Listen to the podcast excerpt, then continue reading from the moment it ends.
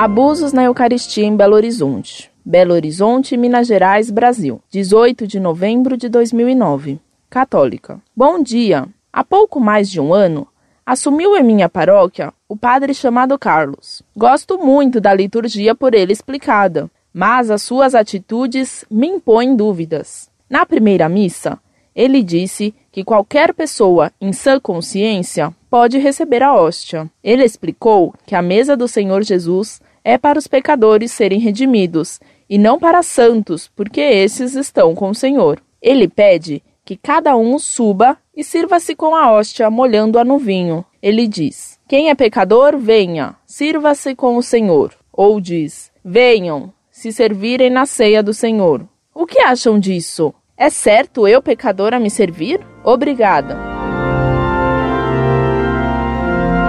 Muito prezada, salve Maria. Esse padre está completamente errado e ensina o oposto de São Paulo. Este apóstolo advertiu que quem come a carne de Cristo estando em pecado, come e bebe sua própria condenação. Epístola aos Coríntios, capítulo 11, versículo 29. Por outro lado, a igreja proíbe que cada fiel tome a hóstia. É o sacerdote que precisa dá-la. Não aceite jamais fazer isso. Repito, esse padre está errado e levando as pessoas a cometerem sacrilégio. Incorde Jesus Semper, Orlando Fedeli.